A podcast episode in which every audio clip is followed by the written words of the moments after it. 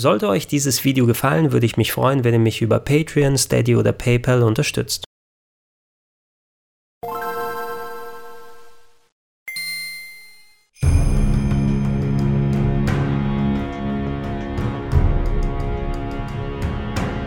Schönen guten Tag und herzlich willkommen auf rpgheaven.de zu Gregor Tested Ghost of Tsushima.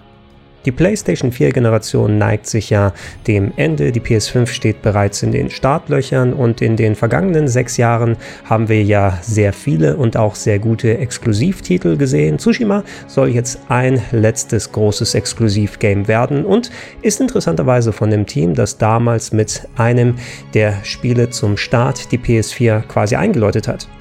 Infamous Second Son hieß der Titel und es war ein Open-World-Game mit Superheldenanleihen, nicht unähnlich zu Insomniac Spider-Man-Umsetzung von vor ein paar Jahren. Und für mich persönlich war Sucker Punch im Triumvirat der Sony-nahen Entwickler neben Naughty Dog und auch Insomniac immer so ein bisschen auf Platz 3, nicht weil sie schlechte Spiele gemacht haben. Ich habe sowohl die Infamous Games ganz gerne gezockt, als auch ihre Jump'n'Run-Ausflüge mit der Sly Cooper-Serie. Allerdings, wenn man diese Games gegenüber den vergleichbaren Titeln bei Naughty Dog und Insomniac setzt, fand ich immer, dass sie nicht ganz an deren Qualität herangekommen sind, aber dennoch eben ganz solide Arbeit geleistet haben.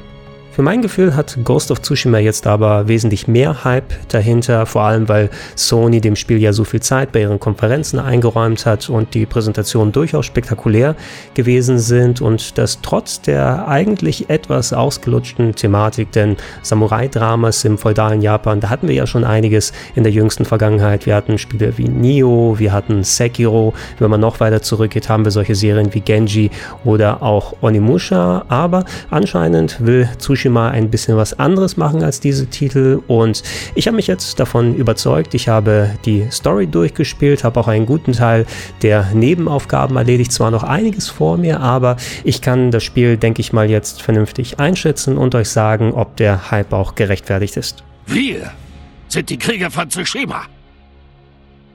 Wir sind Samurai! Oh!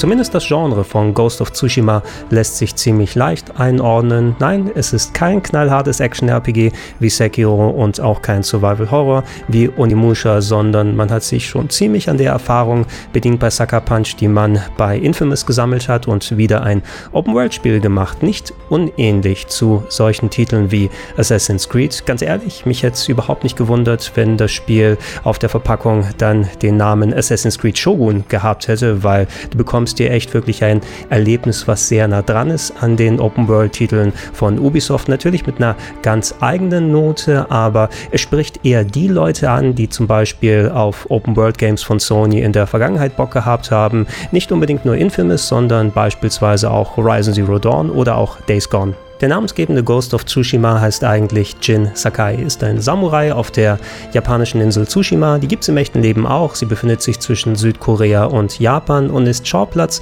einer fiktionalisierten Auseinandersetzung zwischen der Mongolei und Japan.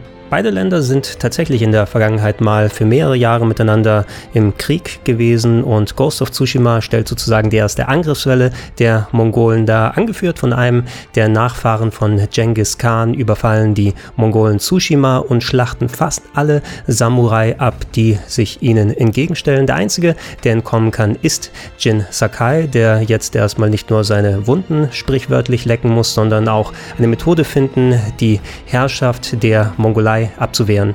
Diese Aufgabe scheint schier unmöglich, denn als einzige Person gegen ein Heer Mongolen anzutreten, das sich quasi im Handumdrehen über die ganze Insel verteilt hat, das geht natürlich nicht und Jin muss nicht nur Methoden herausfinden, wie er clever die Mongolen in Schach halten kann, sondern sich auch als die gute Seele Tsushimas beweisen, die Probleme seiner Leute anhören und lösen und natürlich sich auch Verbündete suchen, um einen Gegenangriff auf die Mongolen zu starten. In Sachen Gameplay bedeutet das, dass ihr eine riesige Map vorgesetzt bekommt. Die Insel ist aus Storygründen in drei verschiedene Teile aufgeteilt und überall, wo ihr hinkommt, egal ob zu Fuß oder auf eurem treuen Pferd, werden Symbole auf der Map freigeschaltet. Mal befinden sich dahinter Ortschaften, die ihr von Mongolen befreien dürft. Mal gibt es Schreine, die man beklettern kann. Es gibt Füchse, denen man folgen darf. Es gibt Bambusrohre zum Durchhacken.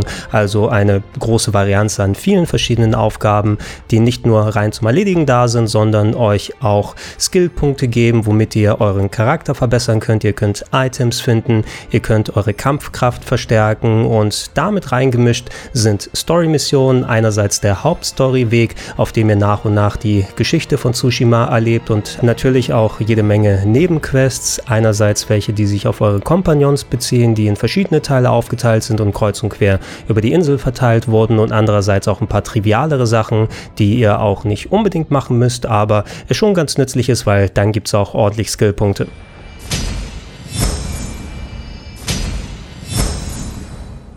Reden wir zuerst noch mal über die Story vom Ghost of Tsushima und da muss ich sagen, da bin ich tatsächlich etwas zwiegespalten, denn ich habe echt lange gebraucht überhaupt, um mit den Charakteren und der Story hier warm zu werden, denn zu Beginn, da wirkte alles noch ein bisschen langweilig und ordinär. Die Storyschreiber hinter Tsushima sind anscheinend ganz große Fans von klassischen Samurai-Filmen gewesen, insbesondere der Werke von Akira Kurosawa und das sind natürlich absolute Klassiker und Kurosawa ist ein Meister seines Fachs, aber einfach den Stil dieser Filme zu nehmen und das auf ein Videospiel umzusetzen, das ist eben nicht besonders originell.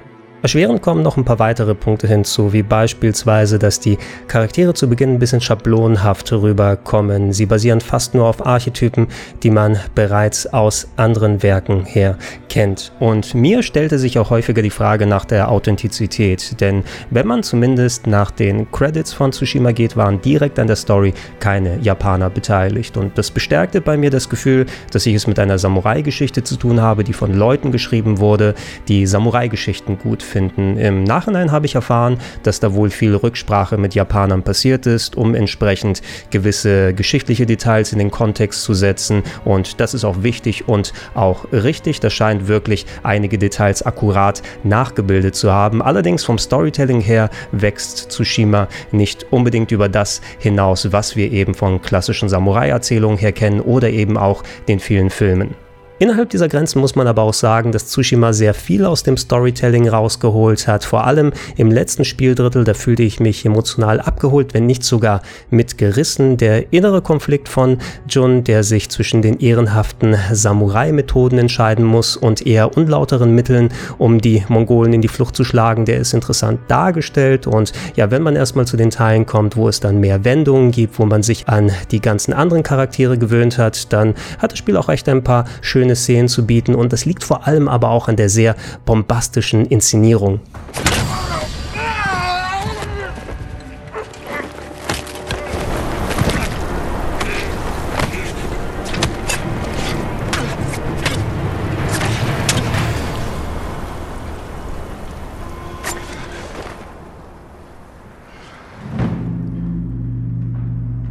Das ist nämlich der große Star von Ghost of Tsushima, die Präsentation.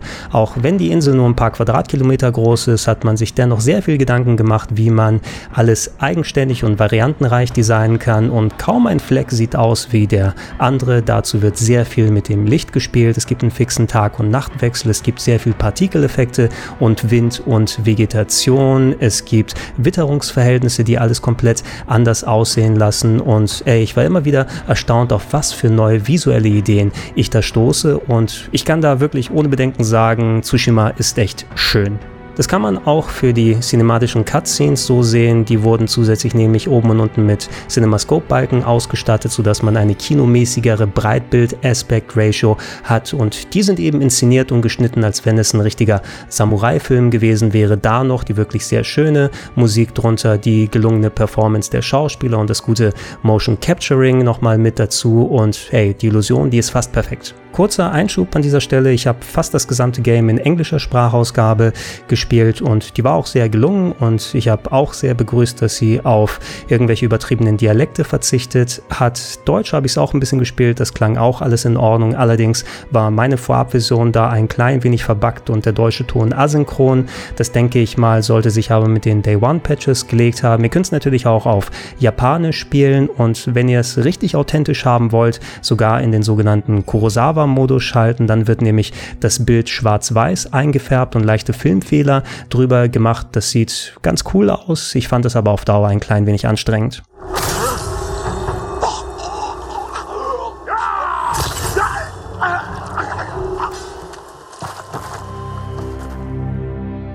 Um aber die Technikseite abzuschließen, kehren wir noch einmal zur Grafik zurück. Und so schön die Inszenierung ist in Sachen Performance, ist das Game zumindest auf der normalen PS4 nicht immer ganz sauber. Größtenteils versucht Tsushima auf einer Standard PS4 die 30 Frames zu halten. Und wenn nicht zu viel auf dem Fernseher gerade los ist, dann geht das auch ganz gut. Aber gerade in späteren Gebieten, die ich jetzt aus Spoilergründen noch nicht zeigen möchte, wenn man mal mit mehreren Figuren unterwegs ist, dann kann es doch schon ein bisschen ruckeln nicht zu stark. Ich würde jetzt sagen, man geht nicht auf unter 20 Frames oder sowas, aber es ist doch ein kleiner spürbarer Einbruch dort zu sehen und das merkt ihr vor allem auch am etwas unsauberen Frame-Pacing. Wenn ihr mal versucht, die Kamera zu drehen, dann habt ihr es häufiger mal, dass hier und da gehakt wird. Das nagt insgesamt doch etwas am sehr schönen grafischen Eindruck, denn für ein Open-World-Spiel, da habt ihr wirklich echt viel Details, die überall zu sehen sind, aber das muss man eben, gerade wenn man auf einer normalen PS4 spielt, ein bisschen unter Vorbehalt sehen.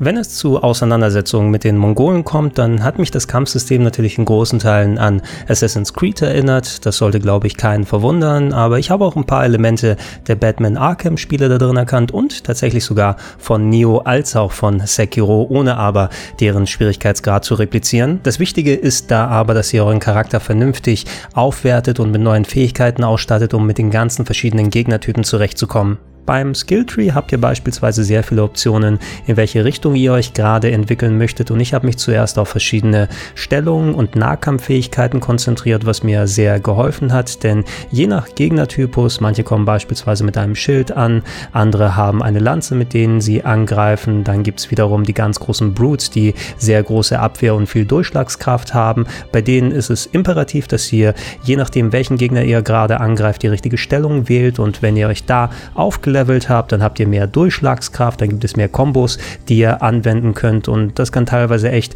über Sieg und Niederlage entscheiden. Obendrauf gibt es noch etliche sekundäre Angriffsmöglichkeiten wie verschiedene Bögen, Klebebomben, Kunais, um die Abwehr der Gegner zu durchbrechen, die euer Arsenal erweitern und euch teilweise auch wirklich den Arsch in der letzten Sekunde retten, aber auch ein bisschen viel sind und etwas überladen wirken. Ihr müsst immer in Untermenüs gehen und gerade aktivieren, was ihr verwenden wollt und selbst gegen Ende, wo ich mich eigentlich schon ganz gut an das Kampfsystem gewöhnt habe, wenn es da mal richtig hektisch wird und aus allen Ecken und Enden Gegner kommen, vielleicht sogar Attacken Attacken von Gegnern, die ihr nicht gerade sehen könnt, weil sie im toten Winkel sind, da noch zu versuchen, die richtige Stellung zu finden, vernünftig auszuweichen, die Sekundärwaffe zu wählen, das hat bei mir zumindest nicht immer geklappt und äh, ich habe den einen oder anderen Extra-Tod dann über mich ergehen lassen müssen. Glücklicherweise sind die Rücksechspunkte sehr großzügig gesetzt, sodass man nicht viel vom Spiel erneut machen muss.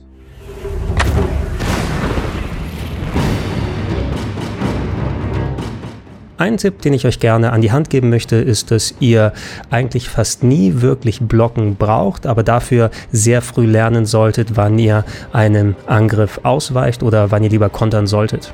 Glücklicherweise telegrafieren die Gegner durch Lichter, was für einen Angriff sie gleich machen werden. Seht ihr ein blaues Licht, dann heißt das, dass gleich eine unblockbare Attacke kommt, die ihr aber im letzten Moment auskontern könnt, um so euch eine Angriffsmöglichkeit zu schaffen. Seht ihr hingegen ein rotes Licht, dann solltet ihr besser ausweichen, weil diese Attacke könnt ihr nicht blocken und Schaden ist garantiert. Vor allem bei den Bosskämpfen, die als Zweierduelle dargestellt werden, die tatsächlich sehr an typische Souls-Kämpfe erinnern, basieren komplett auf diesem Zwei-Farben-Prinzip und ich habe durch die unterschiedlichen Muster bei jedem Boss immer wieder aufs Neue erlernen müssen, was jetzt der beste Weg wäre. Habe bestimmt fünf bis zehn Anläufe mindestens gebraucht, aber es hat sich auch eine Lernkurve eingestellt, sodass ich immer besser darin geworden bin und äh, nur ein einziges Mal hat das Spiel mir angeboten, den Schwierigkeitsgrad zu senken. Das war kurz vor Ende, da habe ich aber auch ein bisschen länger gehangen bei dem Gegner. Das war aber nie wirklich so richtig frustig auf dem Standard-Schwierigkeitsgrad und ich fand es auch eher herausfordernd.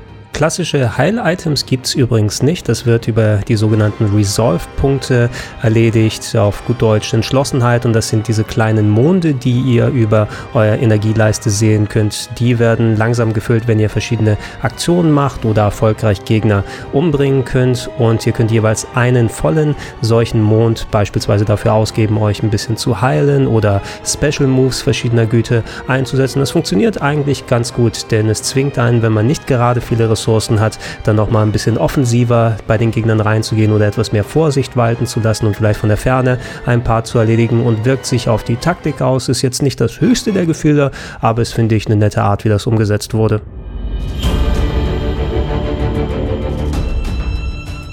Solltet ihr mal keinen Bock aufs Kämpfen haben, dann könnt ihr euch auch für Stealthen entscheiden. Das geht zwar nicht bei jeder Mission und manche Aufträge haben im Gegenzug nur Stealth-Optionen drin, aber oft ist eben die Möglichkeit gegeben, zum Beispiel euch im hohen Gras zu verstecken, unter Häusern durchzukriechen, Gegner mit kleinen Glocken abzulenken oder sie gleich hinterrücks zu greifen und abzumurksen, von dem Dach zu springen und sie zu erstechen. Das funktioniert, finde ich als Stealth-Action-Fan, fast schon angenehm, simpel und einfach. Denn die Gegner, die sind nicht besonders clever, haben kein gutes Gehör, keine große Weitsicht und sie lassen auch relativ schnell von einem ab. Der Anspruch, der bleibt dann natürlich ein bisschen liegen. Allerdings finde ich, gerade wenn man von so einem Spiel wie Last of Us 2 kommt, das eine sehr gut ausgearbeitete Stealth-Engine hat, wo man auf sehr viele Kleinigkeiten achten muss, dann wirkt es ein bisschen so wie ein kleiner Urlaub und selbst wenn jemand wie ich da dran ist, der Stealth-Spiele eigentlich sehr mag und gerade sowas wie Metal Gear Solid 5 sehr gerne gespielt hat, ab und zu auch mal den simplen Weg zu nehmen, das ist vollkommen okay. Ansonsten wird das Gameplay sehr von eurer aktuellen Aufgabe bestimmt. Seid ihr in der Hauptstory oder bei den großen Nebenquests unterwegs, dann habt ihr natürlich einen guten Mix aus allen Elementen, die ihr im Spiel machen dürft. Seid ihr in kleineren, fokussierteren Aufgaben unterwegs, dann geht es beispielsweise nur um ein kleines Umgebungsrätsel. Meine Favoriten sind äh, die Schreine, die man finden kann, die meist auf Bergen dann sich befinden und nicht direkt zugänglich sind, sondern das sind dann richtige Sprungrätsel, wo ihr euch umschauen müsst und schauen, okay, okay, da kann ich an der Wand lang, da kann ich rumspringen. Und ähm, ich hätte nicht erwartet, dass ein Samurai aus dem feudalen Japan so gute Sprung- und Grifffähigkeiten hat. Der braucht sich echt nicht vor den Assassinen oder Nathan Drake zu verstecken. Aber äh, wenn ihr euch einmal dran gewöhnt habt, sind das echt coole kleine Aufgaben, die ich immer wieder ganz gerne gemacht habe. Und die werden auch dann eben nicht nur mit Upgrades, sondern auch mit einer sehr schönen Vista zum Anschauen wieder belohnt. Und ja, ihr könnt euch natürlich je nachdem, wo ihr unterwegs seid, selbst entscheiden, mache ich das gerade gerade mit, ähm, notiere ich mir kurz auf der Map, dass ich da später nochmal hingehe und wenn euch eine Aufgabe ein bisschen zu monoton erscheint, gibt es glücklicherweise eben viele Optionen, wo ihr das mal ein bisschen mit was anderem aufbrechen könnt. I've never seen a samurai fight like that. It was nothing. Vor dem Fazit kann ich da maximal ein paar Kleinigkeiten ergänzen. Die Entscheidung beispielsweise, dass auf eine Minimap verzichtet wurde und ihr stattdessen, je nachdem welches Ziel ihr euch gerade ausgesucht habt, äh, den Wind kurz wehen lassen könnt, sodass die Partikel der Umgebung euch zeigen, wo ihr gerade hin sollt. Das ist ein nettes Element, was direkt in das äh, visuelle Gesamtbild vernünftig eingreift. Ich fand es ab und zu ein bisschen schwierig zu sehen, in welche Richtung der Wind gerade weht und er hat natürlich nicht immer wieder ausgelöst, wenn man dann gucken wollte, ob man gerade auf dem richtigen Kurs drauf ist. Deshalb bin ich recht häufig dabei gewesen, wieder in-game auf die Map umzuschalten, um zu gucken, wo gerade ich bin und wo ich hin sollte. Ansonsten haben mir auch die vielen entschleunigten Elemente echt gut gefallen. Es geht eben nicht immer nur auf Action und Kämpfen, sondern ihr dürft beispielsweise auch mal in heißen Quellen baden und da über eure Vergangenheit reflektieren und das sorgt dafür, dass eure Energieleiste größer wird oder ihr findet schöne Aussichtsspots und da könnt ihr tatsächlich Haikus dann verfassen, kleine Gedichte, die aus den Umgebungen dann zu ja, verschiedenen Sätzen zusammengebaut werden und die euch auch weitere Upgrades geben. Und das finde ich auch ganz cool, dass an solche Sachen gedacht wurde. So, wo ist für mich nun Ghost of Tsushima insgesamt am Ende gelandet. Ich habe es ja gesagt, ich habe so ein bisschen meine Anlaufschwierigkeiten mit der Story gehabt, aber dafür hatte sie mich am Ende ganz gut abgeholt. Ich würde jetzt nicht sagen, dass es unbedingt eine Story wert ist, für die man nur das Spiel erleben sollte, sondern es ist eher ein Teil des Ganzen, wenn man sich einmal auf die ganze Samurai-Melodramatik einlassen will, die stoisch erzählte Story, das ganze Drama, was da abgeht und das eben in dieser wirklich teilweise echt schönen Verpackung, dann kann man auch wirklich seinen Spaß damit haben. Man muss aber auch dann damit zurechtkommen, dass es rein Gameplay-mäßig sehr viele Standardversatzstücke nimmt, die man auch aus anderen Spielen gesehen hat und nicht wirklich über vergleichbare Open-World-Spiele herauswächst. Ist es denn nun besser als Infamous? Ja, würde ich schon sagen. Auch wenn mir ein bisschen der Moralaspekt abgeht, der bei Infamous noch im Vordergrund stand. Da konnte man sich ja, je nachdem wie man gespielt hat, für eine böse und eine gute Seite der Story entscheiden. Und die hat nicht nur den Verlauf der Geschichte beeinflusst, sondern auch die eigenen Fähigkeiten. Auch wenn es bei Tsushima um ähnliche Thematik hier und da geht, ist das fest im Storyablauf verzahnt, sodass ihr nicht wirklich da eingreifen könnt. Da gab es also bei Infamous ein bisschen mehr Freiheit, was man anstellen kann. Allerdings Rein mechanisch und von der Umsetzung her würde ich schon sagen, dass wir insgesamt mit Tsushima das beste Spiel haben, was zumindest von Sucker Punch im Open-World-Bereich existiert. Was ich aber nicht sagen würde, ist es, dass es sich irgendwie absetzen kann von den anderen Open-World-Spielen, die wir aus dem Sony-Lager bekommen haben. Insbesondere Horizon Zero Dawn finde ich da um einige stärker, weil da auch ein bisschen origineller mit Story, mit Gameplay, mit Kampfsystem umgegangen wurde. Und selbst sowas wie Days Gone, das natürlich mit seiner Biker- und Zombie-Romantik und dem typischen GTA-Open-World-Prinzip nicht so originell gewesen ist, aber auch bei dem habe ich mich wesentlich mehr fallen lassen und auch wirklich Bock gehabt, da das komplette Spiel zu erledigen. Und diesen Drang, den habe ich nicht unbedingt bei Ghost of Tsushima gespürt. Sei es drum, das war meine Meinung zu Ghost of Tsushima. Wie immer, solltet ihr Fragen haben, schreibt sie unten in die Comments und ich versuche sie nach bestem Wissen und Gewissen zu beantworten. Ansonsten bleibt gerne weiterhin hier auf rpgheaven.de. Da folgen in den nächsten Wochen und Monaten noch viele schöne Reviews. Da habe ich einige Games im Petto und ich warte natürlich auch voller Vorfreude auf die neuen Konsolen und anderweitige Hardware, die ich vorstellen darf. Das wird, glaube ich, noch alles sehr, sehr spannend. Äh, wie immer gibt es natürlich auch Podcast-Versionen, wenn es passt, auf plauschangriff.de oder in den Gedankensprung-Feeds und wenn ihr es noch nicht machen solltet, ich würde mich natürlich auch über eine kleine monatliche Unterstützung freuen, unter anderem auf patreon.com slash rpgheaven, auf steadyhq.com slash rpgheaven oder gerne auch direkt unter paypal.me slash Vielen Dank und tschüss.